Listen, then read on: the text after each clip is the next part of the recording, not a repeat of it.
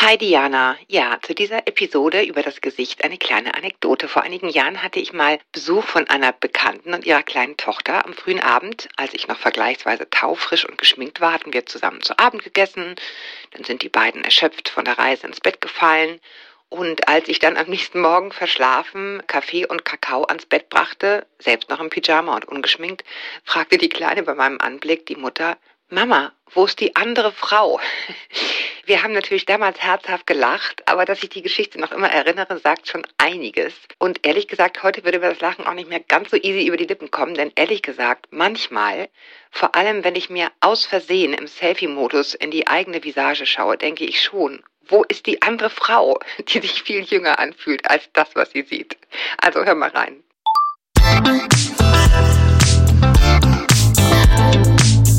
Willkommen zu einer neuen Folge von Meno an mich. Denn dieser Podcast ist für euch, liebe gereifte und interessierte Frauen dieses Landes.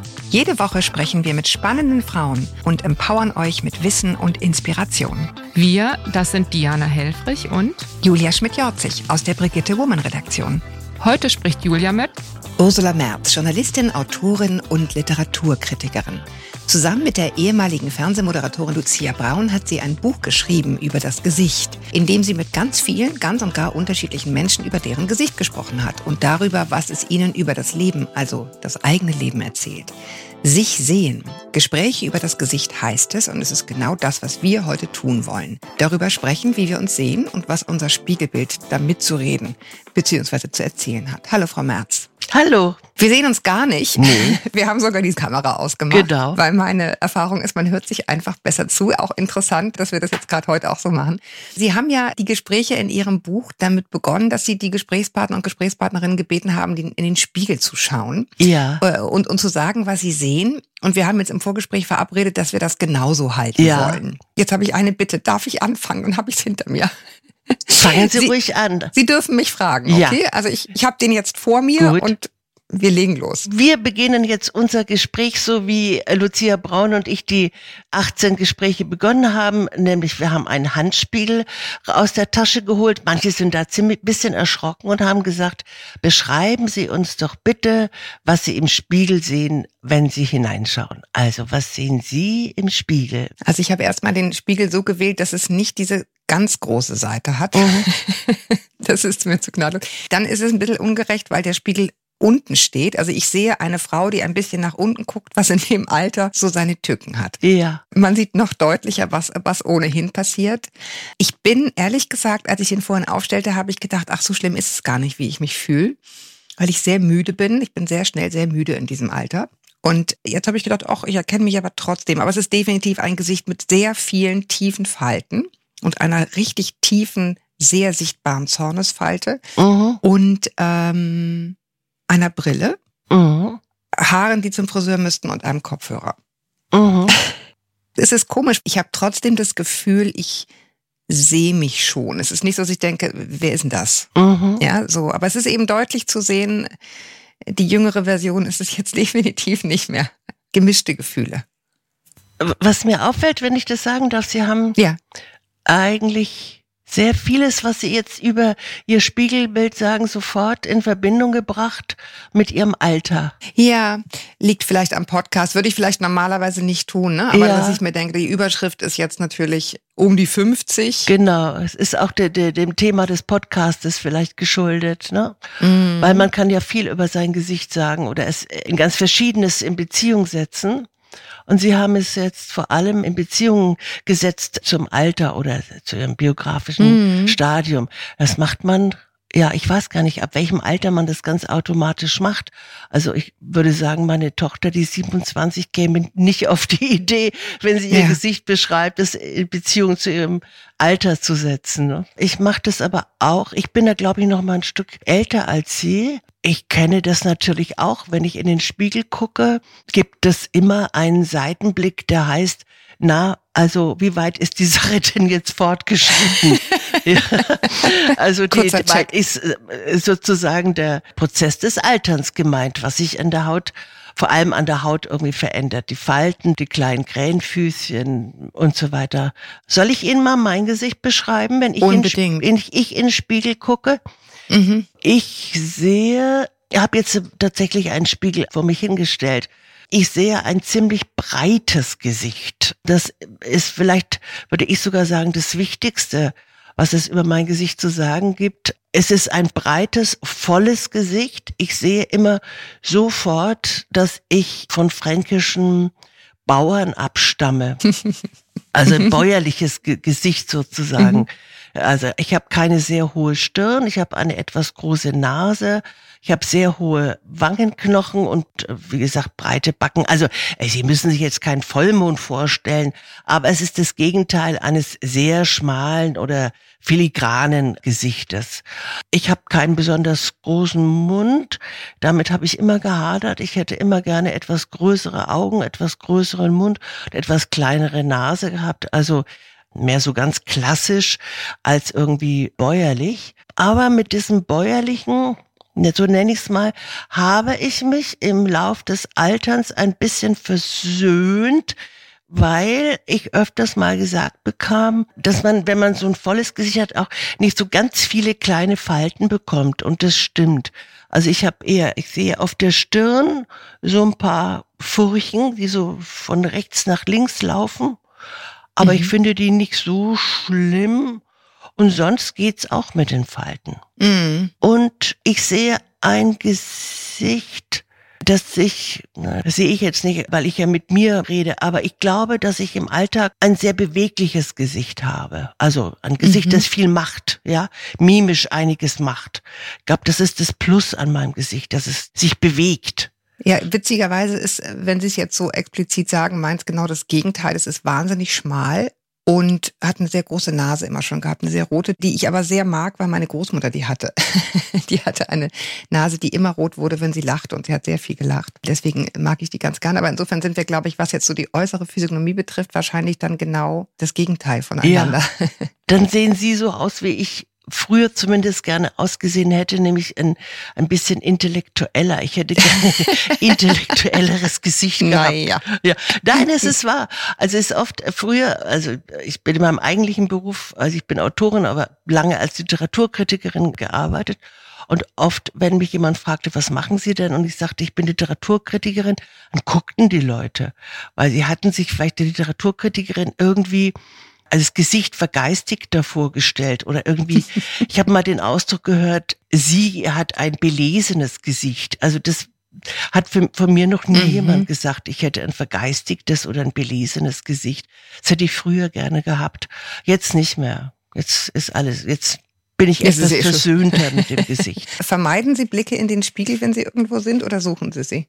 Hm, beides. Also Es gibt ein ganz automatisches Suchen. Ich glaube, da unterscheide ich mich überhaupt nicht von anderen Menschen. Wir sehen uns ja ständig, ja, wir sehen uns ja, also ich rede jetzt noch nicht mal vom Badezimmerspiegel, wo man abends und morgens davor steht, um, um die Zähne zu putzen und dazwischen vielleicht auch mal, sondern wir sehen uns, wenn wir ins Auto einsteigen, ganz kurz im Beifahrer Spiegel mhm. oder sonst irgendwo. Wir sehen uns in all den Fensterscheiben. Wir sehen uns in den Kaufhäusern im Spiegel. Also wir, wir entkommen ähm, unserem Gesicht oder dem, dem Spiegelbild unseres Gesichtes eigentlich überhaupt nicht. Und ich glaube, reflexhaft schaut sich jeder an. Ich würde es aber ganz gern manchmal vermeiden, weil im Grunde ist es so ein Kontrollblick. Also es gibt immer etwas Kontrollierendes in diesem Blick. Also der Kontrolle heißt, ist alles in Ordnung? Stimmt es? Siehst du müde aus? Siehst du schlimmer aus, als du dir vielleicht heute Morgen gedacht hast? Muss hier was? Sitzt der Lippenstift? Ist da was? Also dieses ständige Kontrollieren, äh, hm. das, das, mag ich eigentlich gar nicht. Ja, Sie wissen Sie, was ich meine? Es ist aber sehr genau. schwer zu hm. vermeiden, dieses Kontrollieren. Ich muss gestehen, dass ich es inzwischen teilweise vermeide, weil es einen Kern in mir gibt, der, der sich ganz okay mit sich fühlt. Also bei allen Dingen, die man jetzt auch gerne anders hätte, aber wo ich denke, ach, ist okay. Ja. ja. Und dann, äh, dann denke ich mir mal, ich möchte es aber jetzt nicht sehen, wie es wirklich ist, weil dann habe ich dieses Gefühl nicht mehr. Ja. Und ich, ich will einfach daran glauben, dass das Gefühl schon attraktiv macht. Ja, also ich habe ja. Angst, dass ich das Gefühl dann zerstöre. Ja. Ja, und dann ist es halt kaputt. Dann habe ich diese Aura nicht mehr, die ich meine zu haben, wenn ich mich eigentlich ganz in Ordnung fühle, ohne jetzt zu denken, wow. Ja. Aber so, wenn man so seinen Frieden hat und denkt, und mit diesem Frieden kann ich mich unterhalten. Ja. Es ist so ein Frieden, wenn man nicht weiß, dass man Spinat zwischen den Zähnen hat und dann ja, ja, plötzlich ja. doch, ja. ja. Man denkt, es ist irgendwie, es ist, es ist okay so. Es ist jetzt nicht Bombe, aber es ist okay. Genau. Und dann vermeide ich es schon manchmal. Also unter anderem übrigens interessanterweise bei uns im Fitnessstudio. Da habe ich jetzt wirklich komplett aufgehört, mich an diese Plätze zu stellen zum mhm. Umziehen, wo ich dann auch noch hinschauen muss, weil ich denke, ich habe jetzt das Gefühl, ich war artig, ich war da mhm. beim Sport. Es ist mhm. im Grunde jetzt alles gut. Ich fühle mich gut und ich will dieses Gefühl jetzt nicht kaputt machen durch diesen Blick in den Spiegel, auch wenn es vielleicht ein bisschen selbstbeschiss ist. Ich weiß es nicht. Aber können Sie es verstehen?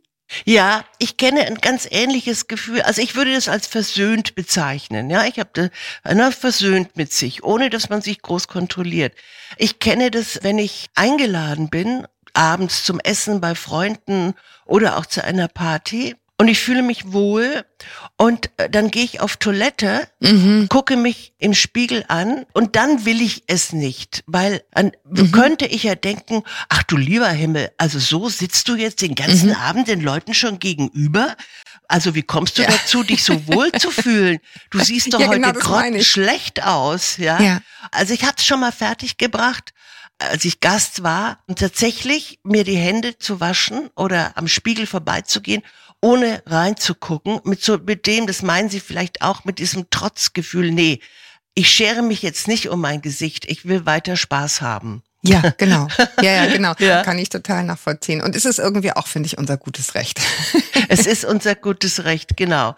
Es spricht aber letztlich dafür, das würde ich jetzt mal wagen zu spekulieren, dass wir beide nicht sozusagen von früh an einfach nur happy und total einverstanden waren mit unserem Gesicht, so wie, was weiß ich, wunderschöne Schauspielerinnen oder wunderschöne Models, die einfach wissen, sie gehen mit einem ja. wahnsinnig schönen Gesicht durch die Welt und zeigen sich unglaublich gerne, sitzen gerne in jedem Fernsehstudio, sitzen gerne ja. im Café, weil sie wissen, sie müssen einfach nur vor sich hin gucken. Das reicht schon. So, diese Kandidatinnen sind wir vermutlich beide nicht, ne? Eher nicht, berechtigterweise, wobei ich mhm. äh, meine steile These wäre, dass selbst die noch irgendwie denken, irgendwas stimmt nicht. Und ich hatte wirklich ein totales Aha-Erlebnis. Ich habe vor, vor einigen Jahren brauchte ich Fotos von mir. Mhm. Und ein ehemaliger Schulkamerad, Marc Honert sei hier erwähnt, macht inzwischen wirklich sehr, sehr gute Fotos. Ich habe den also gefragt, kannst du mich fotografieren? Wir haben einen Termin abgemacht. Musste alles total schnell gehen. Und an diesem Tag bekam ich eine unfassbar krasse Cortisoncreme-Allergie im Gesicht. Also ich sah oh. wirklich aus wie ein Monster. Ich weiß nicht, ob Sie das mhm. schon mal gesehen haben. Ich hatte wirklich praktisch eine offene Haut. Es war so schlimm. Und ich habe dann eine Freundin meines Bruders gefragt, die Profimaskenbildnerin war, ob sie mich schminken kann, weil so war es einfach gar nicht fotografierbar und ich brauchte diese Bilder. Mhm. Und das war wirklich mein Aha-Erlebnis, weil diese Frau hat dann eine Stunde an mir rumgemacht, ich glaube sogar anderthalb. Und ich sah wirklich aus wie ein Hollywood-Star. Also man mhm. sah praktisch nichts mehr. Meine Haare waren der Hammer. Meine ganze Ausstrahlung. Also der, sogar der Fotograf hat gesagt, er hat am Ende auch an diesem Bild gar nichts mehr machen müssen, mhm. weil ich einfach so fantastisch geschminkt war, dass ich wirklich, habe mich praktisch selbst nicht erkannt und irgendwie doch. Und das war für mich ein totales Aha-Erlebnis, weil ich dachte, ach schau, Mhm. Wenn ich die Möglichkeiten der Models hätte und mhm. jeden Tag ne, jemanden hätte, der mir alles macht und Goldpuder auf die Wangen und keine Ahnung, dann würde ich es auch hinkriegen, mhm. so auszusehen. Es war halt nur das Gesicht, also ich meine, so viel nur dazu. Aber es war für mich ein Aha-Moment, wo ich dachte, alles klar wenn ich jetzt wirklich Zeit drauf verwenden würde, mein Leben lang, Klammer auf, wozu ich nie Lust hatte, Klammer zu, mhm. dann wäre es auch anders. Ich bereue es heute allerdings manchmal, dass ich diese Lust nicht aufgebraucht habe, mich mehr drum zu kümmern. Äh, geht mir auch so, aber ich hätte es trotzdem nicht anders gemacht. Ja. Ich habe aber äh, noch eine andere steile These, die vielleicht dazu passt. Meiner Beobachtung nach haben Menschen, die mit einem wunderschönen Gesicht durchs Leben gehen oder gegangen sind, größere Probleme mit dem Altern. Mhm. Die werden wütend auf ihr Gesicht, wenn es nicht mehr dieser Superlativ an Schönheit ist und äh, so mhm. äh, super attraktiv. Ist also, es eine gestützte These? Kennen Sie jemanden, bei dem ja, so ist? Ja, es ist ein bisschen eine gestützte These. Ein Beispiel ist Nico, diese wunderschöne, das wunderschöne Model. Also Nico ist nicht ihr eigentlicher Name, die in New York bei Andy Warhol in der Fabrik war, ja, auch mhm. Musik gemacht hat.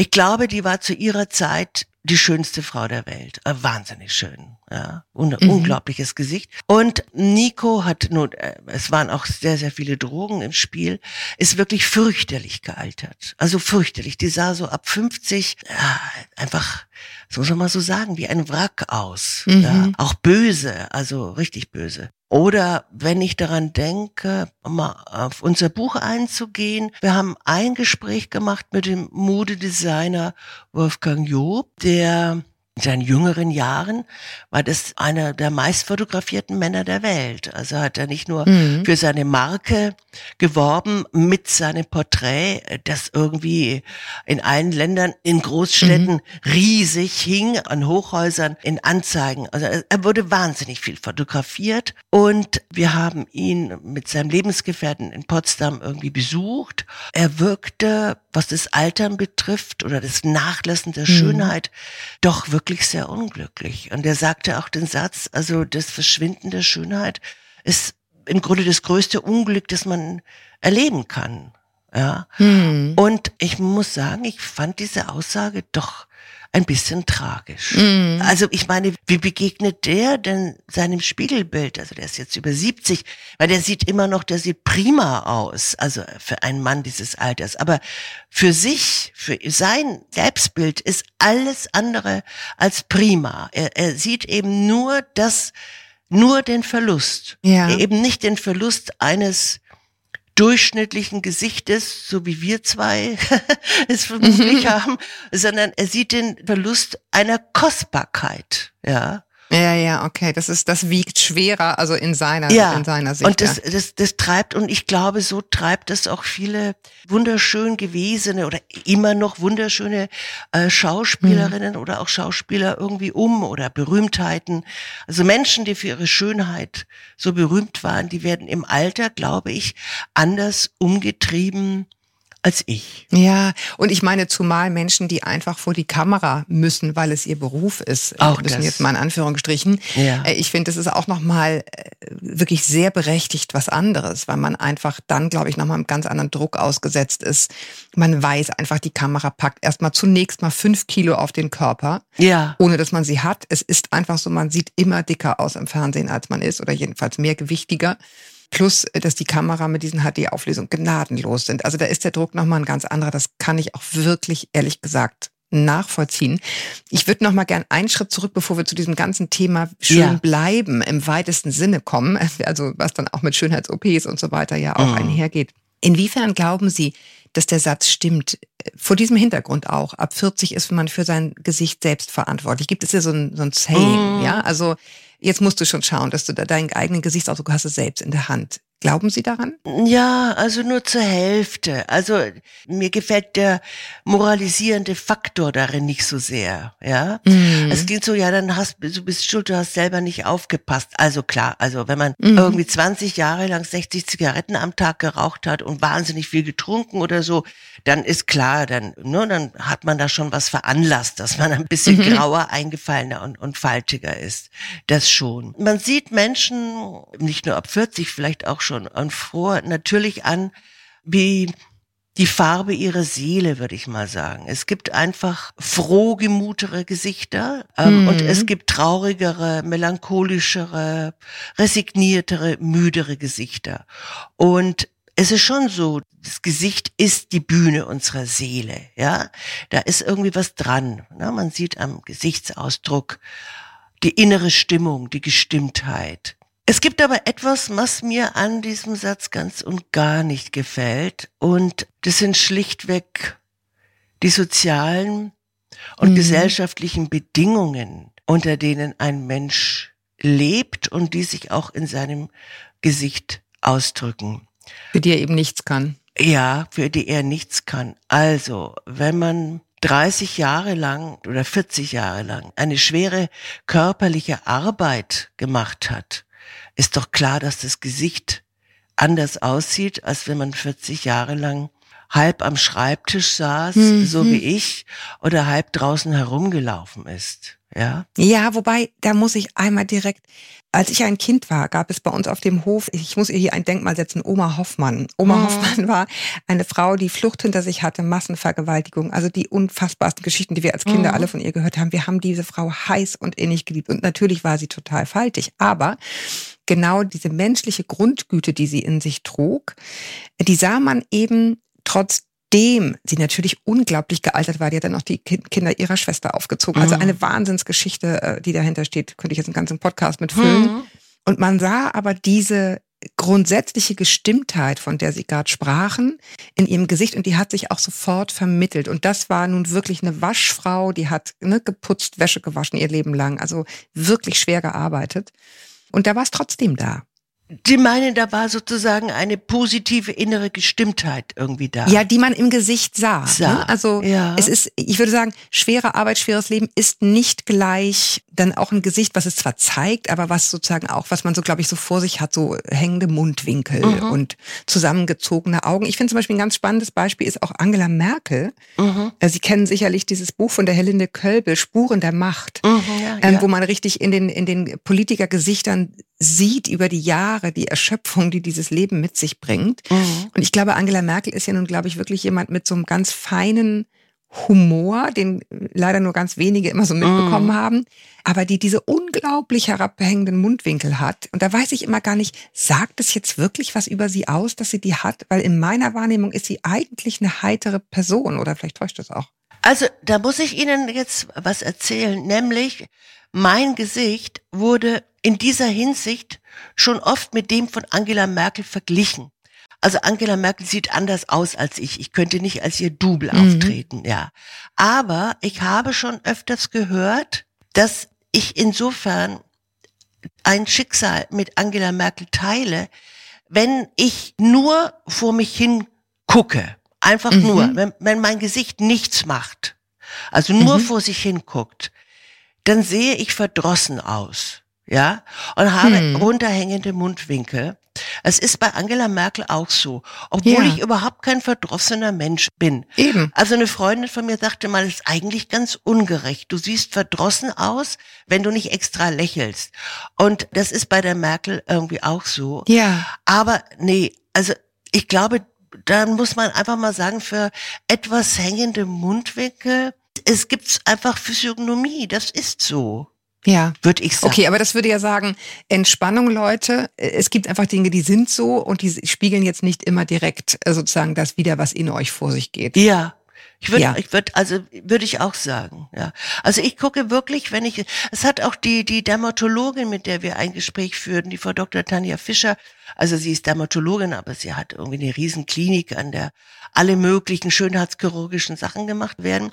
Und Lucia Braun und ich haben am Ende unseres Gesprächs sie gefragt, so Frau Dr. Fischer, jetzt sagen Sie uns mal ganz ehrlich, Sie haben uns jetzt eine Stunde gesehen, was muss denn bei uns gemacht werden? Ja, also wenn wir zu Ihnen in die Klinik kämen, was würden Sie denn bei uns irgendwie verändern oder machen? Und dann sagte sie, ach, im Grunde wären wir so ganz in Ordnung. Ja, also bei Frau Braun müsste man so ein bisschen aufpassen, dass die Wangen nicht einfallen, dass das Gesicht nicht zu lang und zu dünn wird. Da könnte man vielleicht so ein ganz kleines, ja, ein bisschen polstern. Bisschen pumpen, ja. Ja. Und bei mir sagte sie, ja, bei Ihnen ist die Sache schwieriger. Weil, wenn Sie nur vor sich hin gucken, sehen Sie traurig aus. Und da kann man eigentlich nicht viel, nicht viel machen. Oh Gott. Oh. Aber ich meine, will man das hören? Äh, In, in Wahrheit nicht, oder? Naja, ich habe gedacht, oh, blöde, das wollte ich, aber im nächsten Moment habe ich gedacht, naja, wieder Geld gespart. Ja. Wobei, ich habe mal ein bisschen was machen lassen. Mhm. In meinem Gesicht sind irgendwie zwei Sachen gemacht, wenn ich das mal sagen darf. Gerne. Und zwar, ich hatte eine sehr starke Zornesfalte, also zwischen den Augenbrauen. Ja. Oh, das interessiert mich. Ja. Her damit, ja. Ja, hören Sie schön zu. Äh, die war wirklich nicht schön, die war sehr tief, ja. Und da wurde ein bisschen Botox reingespritzt. Ich glaube insgesamt zwei oder dreimal im Abstand von einem Jahr. Also wirklich nicht allzu oft. Und Mhm. das hatte den wirklich tollen Effekt, dass sich, also die, damit werden ja die Muskeln äh, gelähmt sozusagen. Mhm. Und die haben das dauerhaft. Also die Zornesfalten sind weg und ich kann von Botox auch Abstand jetzt nehmen. Ist gut. Aha, wir müssen nachher Adressen austauschen. Ja, ich habe Nein, es in aber, der Tat- um es gleich zu sagen, Ja. von einem Dermatologen mit einer richtigen Praxis machen lassen. Also bitte nicht irgendwo. Also nicht, weil ihr Zahnarzt es zufällig Nein. auch anbietet oder weil Also sie- ganz ehrlich, Ja, ich, ich, ich gehe damit seit Jahren schwanger. Es ist Mhm. das Einzige, was mich alle, alles andere, ich habe riesen Ja. Dackelfalten auf der Stirn, ich habe Ja. diese klassischen hängenden Mund. Ist, ich mag das alles, ehrlich gesagt. Ich, es ist für mich Teil des Älterwerdens, aber diese Zornesfalte Ja. ist für mich wirklich ein Thema, weil weil im Grunde trifft sie genau das, was wir gerade gesprochen haben, mit diesem herabhängenden Mundwinkel. Mhm. Es mit meinem Gesicht was macht, was mir überhaupt nicht entspricht. Und dabei meine ich jetzt nicht Alter oder, Mhm. ne, oder alt Ja. werden. Das, das finde ich alles völlig fein. Krampfadern, das ganze Ja. Programm rauf und runter, ist alles okay. Aber das ist was, wo ich denke, das bin ich wirklich gar nicht. ja, die machen Und es einfach ist- sehr, sehr, sehr streng. Ja. Sehr streng sehr, und auch sehr böse. Und ist es wirklich so auf Fotos, ist es so, als man, man hat den Impuls, den Daumen anzulecken Ja. und es sauber zu machen, weil das aussieht wie so ein Kugelschreiberstrich Ja. auf meiner Stirn. Ja. Also insofern, wir tauschen danach Adressen. Ja, genau. Ja. Also nur ein bisschen, nur in, ich, also ich möchte hier jetzt wahrhaft keine Werbung für Botox machen. Wirklich Nein, ich nicht. natürlich auch nicht. Ich, erzähl, ich sage es nur, bei mir war es so, die waren sehr tief und die haben mich einfach st strenger gemacht, als ich bin. Und ich habe das hat zwei, dreimal nur und die sind weg. Und ich find's toll. Äh, Gut, dass Sie es ehrlich sagen, ich habe noch nichts machen lassen. Und ich bin da auch ehrlich gesagt gar nicht, ich habe für jeden absolut Verständnis, der es vor der Kamera macht, schon mal die sofort, weil das ist einfach ein- anderer Druck nochmal. Und auch grundsätzlich bin ich gar nicht dagegen im eigentlichen Sinne. Ich habe mich allerdings doch bei diesem Gespräch, von dem Sie sprachen, doch echt auch ein bisschen erschrocken, Ja. weil die Frau Fischer ja auch erzählte, dass viele Frauen dann eben so komplett das Gefühl verlieren, Ja. und absolut. ständig kommen und so eine Sucht entwickeln und sie da praktisch nachher nur noch Kochsalz teilweise reinspritzt, Ja. weil sie sagt, da kann ich gar nichts mehr machen. Mhm. Das ist alles in Anführungsstrichen okay. Und diese Frauen so total das Gefühl dafür verlieren und in so eine Sucht reinkommen, das finde ich ganz schlimm, in so ein defizitäres Gefühl, was auch da ist, egal wie viel Geld man in sich reinpumpt und in die eigene Haut.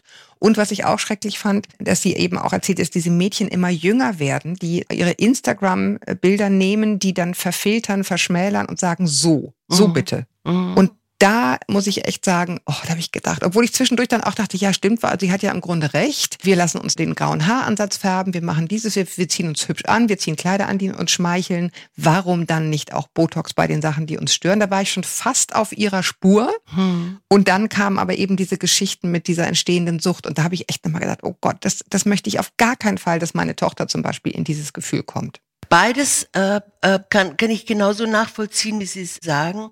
Also dieser Suchtfaktor, der ist wirklich wissenschaftlich erwiesen. Es ist wissenschaftlich erwiesen, dass Frauen, die, sagen wir, am Montag sich den Mund aufspritzen lassen, ja, am Dienstagmorgen aufwachen, in den Spiegel schauen und total entsetzt sind, wie riesig ihre Lippen sind, was sie da an Schlauchboot haben, ja. Am Donnerstag schauen sie wieder in den Spiegel, also ungefähr nach drei Tagen, haben sich daran gewöhnt und denken, ach nee, irgendwie muss da noch was rein, die sind ja doch ein bisschen zu klein, die Lippen. Das heißt, also je mehr man an sich machen lässt, wie es so schön heißt, desto mehr verändert sich der Blick auf das Gesicht. Ja, Mhm. ich glaube, man kann es vielleicht so ein ganz kleines bisschen vergleichen wie der Blick von Magersüchtigen auf ihren Ja, Körper. Die Eine Körperbildverzerrung, ja. ja, die, die sehen das nicht. Die haben das Gefühl, Mhm. oh Mensch, irgendwie an den Schultern ist noch viel zu viel Speck, ja. Ja. Während alle Welt irgendwie sieht, dass da jemand nur 45 Kilo wiegt, ne? ja. Und so glaube ich, verändert sich der, der Blick auf das Gesicht, wenn es einmal zur Arbeitsfläche geworden ist, an der irgendwie einiges Hm. gemacht wird. Es gibt also tatsächlich diesen Suchtfaktor und das andere, was Sie sagen, das halte ich auch für eine kulturell ziemlich alarmierende Entwicklung, dass sehr junge Mädchen mittlerweile durch Instagram, was es da alles gibt, durch die Filter, sich verändern, also sich digital verändern und dann tatsächlich bei Schönheitschirurgen aufkreuzen und sagen, ich möchte jetzt so aussehen. Ich möchte, dass das alles gemacht wird. Also, dass die schon im Grunde keinen realistischen Blick mehr auf ihr Gesicht haben, beziehungsweise auch sehr, sehr verführt oder im Grunde manipuliert werden durch die digital perfektionierten Gesichter, die ihnen auf Instagram entgegenkommen. Also ich bin eigentlich von Natur aus keine Kulturpessimistin, die also jede Entwicklung, jede alles was neu ist, verdammt oder für was Schlechtes hält. Aber da bin ich sehr pessimistisch, was da eigentlich passiert. Dass irgendwie Kinder eigentlich schon so unglücklich sind, also 13, 14-Jährige schon mit ihrer Nase unglücklich sind oder mit diesem oder jenem und unter einem entsetzlichen Druck stehen. Das ist keine gute Entwicklung.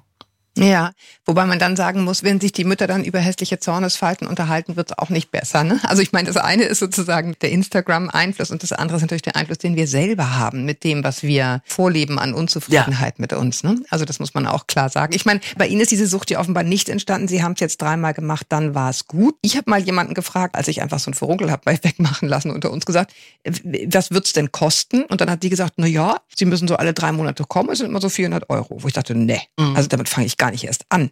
Ja, und da ging es um die Zornesfalte wohlgemerkt. Nur wenn Sie jetzt sagen, einmal im Jahr, hm. Das, Aber klar. Das war bei mir so. Ja. Und es war nun wiederum auch ein Dermatologe, der selber immer gebremst hat. Ja, also mhm. wirklich ein guter Mann. Also der eher sagte, nee, das machen Sie nicht, das machen Sie nicht. Also der eher bremst. Ja. Ja, ja. Das ist ja, schon genau. wichtig, ja. Sie haben ja auch jemanden im Buch, Anastasia Bifang, die eine Geschlechtsumwandlung hinter sich ja. hat. Aha. Wie hat es sich da verhalten mit dem Verhältnis zum Gesicht? Weil das ist, äh, ne, wenn man sagt, ja, das Gesicht ist der Spiegel der Seele, aber wenn das dann irgendwie gar nicht mehr zueinander passt, wie, wie war es bei ihr?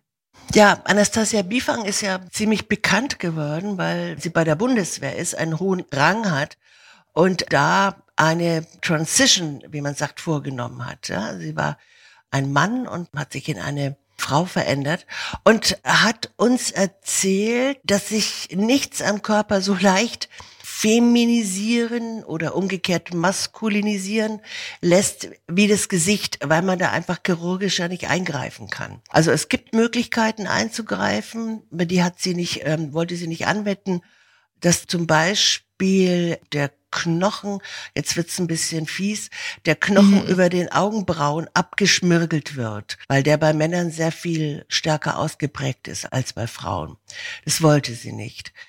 Aber das Gesicht verändert sich auch durch Hormone natürlich und das sah man bei ihr auch.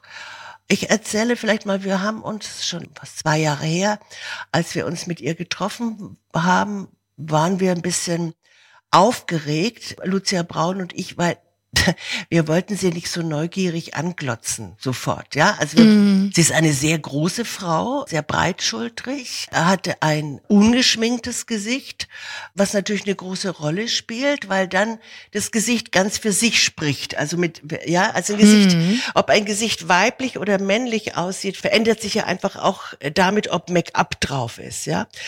Äh, vielleicht mal ganz allgemein, ob wir ein Gesicht als männlich oder weiblich wahrnehmen, entscheidet sich ja auch an den Attributen. Es entscheidet sich stark an der Frisur, also lange gewellte mhm. Haare, mhm. vielleicht mit Haarschmuck, dazu Lippenstift, Make-up, dazu weibliche Kleidung. Schon sehen wir eher ein Frauengesicht. Umgekehrt kurze Haare, Anzug, männliche Kleidung, nicht geschminkt. Schon sehen wir ein männliches, ein Männergesicht. Ja? Und sie hatte, hatte lange, oder hat sie immer noch, lange, volle, sehr schöne blonde Haare, was von Natur aus schon mal günstig ist für eine Transition. Sie war, wie gesagt, nicht geschminkt. Was uns dann aber im Lauf des Gespräches auffiel und was wir ihr auch sagten, und was letztlich nicht ganz erklärlich ist, dass ihre Augen, also der Ausdruck ihrer Augen, kam uns weiblich vor. Jetzt fragen Sie bitte nicht, was ich damit meine, was ich es wirklich schwer erklären lässt. Aber also ich habe dann mal irgendwie, als ich sie anschaute, so versucht, die, die Hand über ihre Stirn zu legen und unten und mir nur die Augenpartie anzuschauen. Und da sah ich einfach die Augenpartie und die Augen einer Frau. Aber fühlte sie sich immer wohl in diesem Gesicht. Das finde ich, also klar, es hat sich verändert. Wenn sie heute dieses Gesicht anschaut, ist es ihrs? Ich glaube inzwischen ja. So wie mhm. sie es erzählt hat, hat sie natürlich, als sie als Mann gelebt hat, immer sehr mit sich gehadert. Und es gab dann viele Etappen. Also sie hat in der ersten Etappe heimlich sich als Frau in Anführungsstrichen verkleidet. Verkleidet insofern, als es dann alles ein bisschen sehr übertrieben war, ja. Also mhm. unglaublich viel Schminke und Perücke und viel Ohrenschmuck und ganz hohe Pumps und so. Und als sie sich dann geoutet hatte, also nicht nur bei ihrer Familie und ähm, mhm. ihrer damaligen Ehefrau, sondern auch in der Bundeswehr und ihre tatsächliche Verwandlung auch stattgefunden hat, mit einer Therapie und mit Hormonen und einer Operation, dann glaube ich, wurde sie langsam immer einverstandener mit ihrem ja, ja. Körper und ihrem Gesicht. Wobei ich glaube, dass es nicht zu trennen ist. Ich glaube, sie sieht das als Einheit. Gesicht mhm. und Körper. Und wenn sie sich jetzt anschaut, dann sieht sie einfach sich. Ja, so wie ja, sie genau. immer schon war und wie sie sich meint und wie sie gemeint ist. Ja. Äh, das ist ja genau, das knüpft ja an an das, was wir vorhin besprochen haben. Sie hat diese Transition gemacht, um bei sich zu sein. Ja. Ne? Genau. Ne? Also wo man sonst so ja. ein bisschen die Nase rumpft und sagt, muss das sein mit diesen OPs und ja da ist nun ein Mensch, der sich wirklich falsch fühlte und durch diese Transition, die auch operativ begleitet wurde, zu sich selbst kam. Also das finde ich schon nochmal einen interessanten Aspekt, wenn man da immer so ein bisschen despektierlich draufschaut. Ja. Und dabei ertappe ich mich bei Schönheits-OPs oder bei Schönheitseingriffen. Ich finde es schon legitim, und das haben wir ja auch besprochen mit der Zornesfalte, wenn man merkt, ich bin es nicht. Und zwar nicht, ich bin zu alt, sondern ich bin es nicht, ich möchte das nicht sein. Und das war bei ihr ja nun ganz stark der Fall. Ja. Dass es dann eben absolut einen legitimen Aspekt hat. Sowieso, es muss jeder für sich entscheiden, das mal ganz. Äh, mal ja, ganz wobei, Entschuldigung, wenn ich Sie unterbreche, wenn ich das kurz, es wurde an ihrem Gesicht chirurgisch nichts gemacht. Also sie hat es nicht abschmirgeln lassen oder mhm. äh, man kann auch versuchen, die Kinnpartie zu verkleinern. Das sind aber schon schwere Operationen. Das hat mhm. sie alles nicht gemacht. Die ist nur durch die, durch die Hormone Mode hat sich sozusagen die Silhouette des Gesichtes ist weicher, ja. ist weicher ja. geworden. Sie weiß allerdings, und es ist auch so, dass ihr Gesicht irgendwie eine Art Ambivalenz hat. Ja, also mhm. sie hat lange davon gesprochen, wie es ist, auf der Straße angeglotzt zu werden. Immer mit dem Blick der anderen, der sagt, hm, wen, Irgendwas haben, ist. wen mhm. haben wir denn jetzt hier eigentlich vor uns? Ja, mhm. das weiß sie. Und das hat auch ein wenig mit ihrem Gesicht zu tun. Das Gesicht hat eine leichte Geschlechterambivalenz. Mhm. Es ist ein schönes ja, Gesicht, das, das, muss man sagen. Sie hat wirklich, sie hat mhm. einfach wunderschöne Augen, sehr schöne Haut, einen schönen Mund. Es ist ein sehr schönes Gesicht. Das spielt dann schon auch eine Rolle, finde ich. Sie haben ja Fotos in dem Buch. Ja, ganz wichtig. Ähm, die interessanterweise relativ weit hinten bei den Geschichten sind. Und am oh. Anfang habe ich es gar nicht gemerkt. Dann habe ich irgendwann immer geblättert, was, oh. was mich eigentlich geärgert hat. Ich habe mich über mich selbst geärgert. Weil ich dachte, eigentlich will ich doch erst lesen und dann schauen. Gab es einen Unterschied, den Sie gespürt haben zwischen dem, wie Sie die Menschen erlebt haben und den Fotos, die dann gemacht wurden, ja, nach den Gesprächen, wie ich gelernt habe. Also zeigen die Fotos das, was Sie erlebt haben? Das ist eine ganz spannende Frage, weil wir hatten einen wunderbaren Fotografen, Porträtfotografen Fabian Schellhorn. Und der hat die Fotos mit unseren Gesprächspartnern und Partnerinnen nach unseren mhm. Gesprächen mhm. gemacht. Also manchmal Wochen oder sogar Monate später. Also zum Beispiel bei Professor Peter Sloterdijk, dem Philosophen, war es irgendwie sehr schwierig, dann einen Fototermin mit ihm zu bekommen, nachdem er mit, glaube ich, lag fast ein Jahr dazwischen. Mhm. Und es ist so, dass die Gesichter, die wir gesehen haben mit uns bei den Gesprächspartnern und Partnerinnen, sind andere als die auf dem Bild. Und zwar sozusagen von Fall zu Fall irgendwie anders. Zum einen ist es eben ein großer Unterschied zwischen einem Foto, das eine Sekunde eines Gesichtes zeigt. Ja. Und der Gesprächssituation, wo sich das Gesicht ja immer bewegt, immer, mhm. immer mhm. bewegt. Und dann hat sozusagen die besondere Kunst des Fotografen, die Personen in einem bestimmten Moment in Anführungszeichen zu erwischen, eine Rolle gespielt. Also mhm. mein liebstes Beispiel ist das von dem ehemaligen Schwergewichtsboxer Axel Schulz. ja, bin großer mhm. Axel Schulz-Fan. Mhm. Den haben wir in Frankfurt an der Oder irgendwie aufgesucht und ist eines meiner, meiner Lieblingsgespräche. Also wir brauchten natürlich einen Boxer. Aber sehr kurz. Ja. er hatte also, keine philosophischen Anmerkungen dazu. Nö, muss, ja, muss er auch nicht. Nö, muss man auch nicht, genau. Es war, er, war sich, er war mit sich im Reinen. War okay. Absolut äh, prägnantes Gespräch.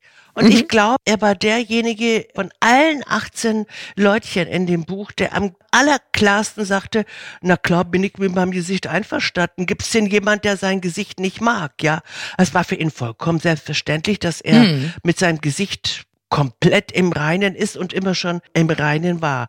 Also ein Gesicht, das von allen Gesichtern in dem Buch am meisten erlitten hat. Also x-mal die Nase eingeschlagen, x-mal mhm. die Augenbraue aufgeplatzt und so weiter. Und äh, der Fabian Scheller und der Fotograf hat Axel Schulz zwar nicht dazu bewegen können, seine Basecap abzunehmen. Axel Schulz lebt mit dieser Basecap. Ich vermute, er trägt sie auch nachts. Also das ja. klappte nicht.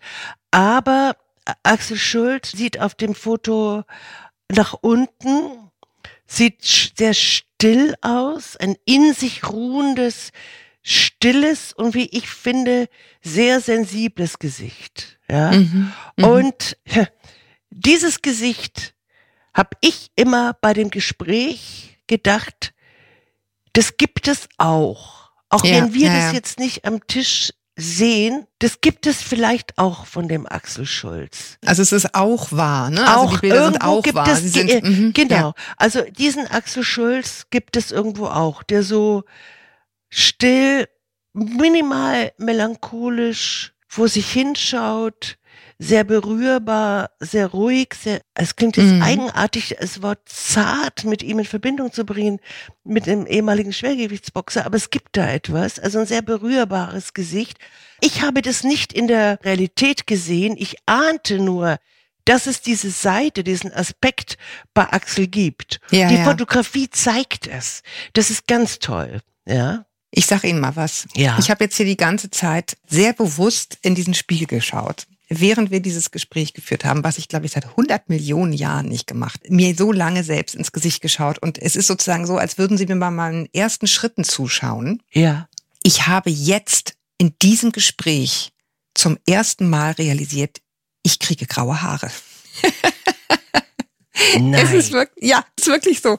Ich habe offenbar nie so genau hingeschaut, weil ich immer meine Haare also strähnen lasse. Ja. Und gerade dachte ich, Julia, das ist nicht blond, was da kommt. Es ist einfach grau. Und es ist okay. Immerhin dazu hat dieses Gespräch beigetragen. Aber das musste ich jetzt zum Schluss nochmal loswerden, weil ich wirklich dachte, es ist mir noch nie aufgefallen, weil ich halt auch immer jetzt gar nicht ehrlich gesagt bewusst gegen den grauen Ansatz anfärbe, gegen, sondern gegen den schwarzen Ansatz, also gegen sehr, sehr dunkle Haar, also sehr ja, Straßenköterblond. Ja. Aber ich habe nie realisiert, in Wahrheit färbe ich bereits graue Haare mit. Mhm. Und das ist nun mit diesem Gespräch in mein Leben vorgedrungen. Und was passiert jetzt? Sie werden weiterhin gesträhnt, bis okay. es so weiß ist, dass man es einfach ganz weiß tragen kann. Ah ja. Ich Aha. möchte auch mit dem wirklich sehr schönen Satz von Peter Sloterdijk schließen, der ja diese lapidare Aussage hatte, ja, irgendjemand musste ja so aussehen. Ja, so das, ist das es. War nicht, irgendjemand musste ja so aussehen. Ja, diese Aussage ist nicht ganz neu, die hat er in seinen Tagebüchern ja. schon mal geschrieben. Ich kannte den Satz. Der ist wohltuend, ja. wenn man sich den zu eigen macht, wenn man ja. an einem Morgen in den Badezimmerspiegel schaut und denkt, ja, Mai, ouch, würde der Bayer sagen. Ouch, ouch, ouch, äh, sich dann zu sagen, äh, ja, der liebe Gott hatte die große Palette und irgendjemand, ne, ist musste so, ja so irgendjemand musste das Gesicht mittelfränkischer Bauern haben und das bin halt nun mal ich, ne? In diesem Sinne, mehr kann nicht kommen. Ich danke Ihnen sehr für die Zeit. Sehr gerne. Und, äh, dass ich die Gelegenheit hatte, dadurch in Ihr schönes Buch reinzuschauen. Ich kann das nur empfehlen. Ich finde, man, man nimmt unheimlich viel mit und man schaut hinterher schon anders auf sich. Ja, ich würde mich sehr freuen, wenn ihr uns weiterhin schreibt an podcast.brigitte.de, so nett wie ihr es bis hierhin tut und uns bewertet, wo immer ihr könnt. Ich danke Ihnen sehr, Frau Merz, für die Zeit, die Sie sich genommen haben. Gerne. Ja, bis wir uns wieder hören. Viele Grüße aus der Mitte des Lebens und Adieu zu Ihnen. Ja, auf Wiedersehen und vielen Dank für das Gespräch. Noch ganz kurz, meine ja. Erfahrung nach dem Buch ist, es reicht irgendwann, sich mit seinem Gesicht zu beschäftigen. Irgendwann reicht's einfach. Genau. Und dieser Punkt ist jetzt. Genau. Adieu. Tschüss. Tschüss.